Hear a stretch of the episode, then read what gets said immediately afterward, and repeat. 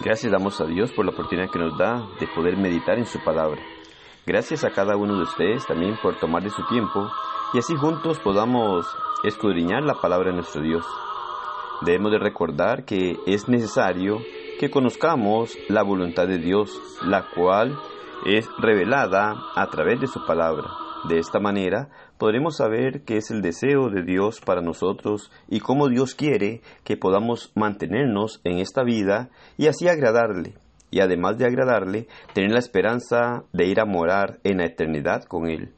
Judas, versículo 21 nos dice, Conservaos en el amor de Dios, esperando la misericordia de nuestro Señor Jesucristo para vida eterna. La vida del cristiano no es fácil, enfrentamos muchas situaciones difíciles, pero tenemos el consuelo que al obedecer a nuestro Señor y ser bautizado para el perdón de pecados, obtenemos la reconciliación con Dios. Y así entramos a experimentar su amor. Judas nos invita a conservar el amor de Dios, lo que nos deja ver que el amor de Dios lo podemos perder. No porque Dios deje de amarnos en realidad, porque Dios siempre nos va a amar, sino más bien por no llegar a permanecer en esa relación con Él.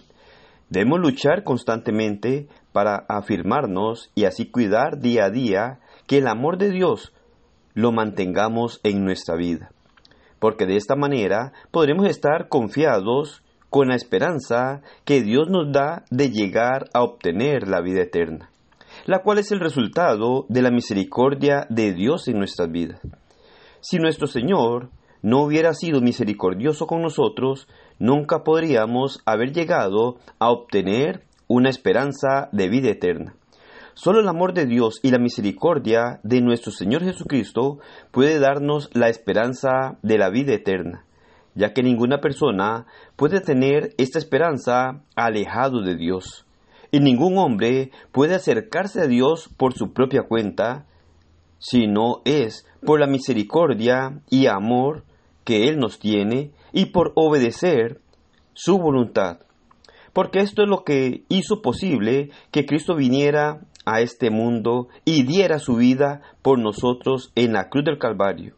Así es que debemos de conservar el amor de Dios, saber que Dios quiso derramar su amor sobre todos nosotros, que Él nos ama y quiere que tengamos una buena relación con Él. Tanto así que es el deseo de Dios que dio a su Hijo para que viniera a esta tierra a morir por nosotros y acercarnos a Él, reconciliarnos con Él y darnos la esperanza de vida eterna. Debemos saber que cada uno de nosotros tiene un compromiso con la palabra de nuestro Dios, tener que escudriñarla cada día, meditar en ella, conocerla para obedecerla. De esta forma podremos llegar a mantener en nuestra vida una buena relación con nuestro Dios, ser participantes conservando el amor de Dios en nosotros y manteniendo esa esperanza de ir a morar en la eternidad con Él. Es por esto que cada uno de nosotros debemos de poner mucha atención a la palabra de nuestro Dios no debemos de caminar en este mundo de acuerdo a nuestras opiniones, de acuerdo a nuestras creencias, de acuerdo a aquellas cosas tal vez que nos parezcan de esta o de otra manera, sino más bien la preocupación que debe existir en nosotros es conocer la voluntad de Dios. Y la voluntad de Dios la encontramos a través de su palabra. Dios nos habla a través de su Hijo por medio del Nuevo Testamento. Y en esta parte nos muestra a nosotros qué es lo que Dios quiere que nosotros hagamos. Nos demuestra que nos ha amado de tal manera que dio a su Hijo por nosotros y que nos invita, Judas, a conservar el amor de nuestro Dios.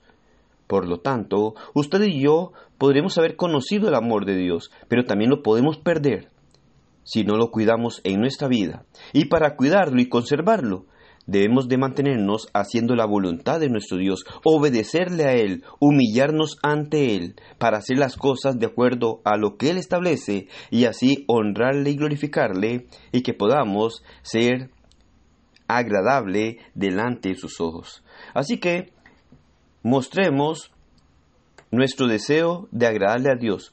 Luchemos por mantenernos en su camino.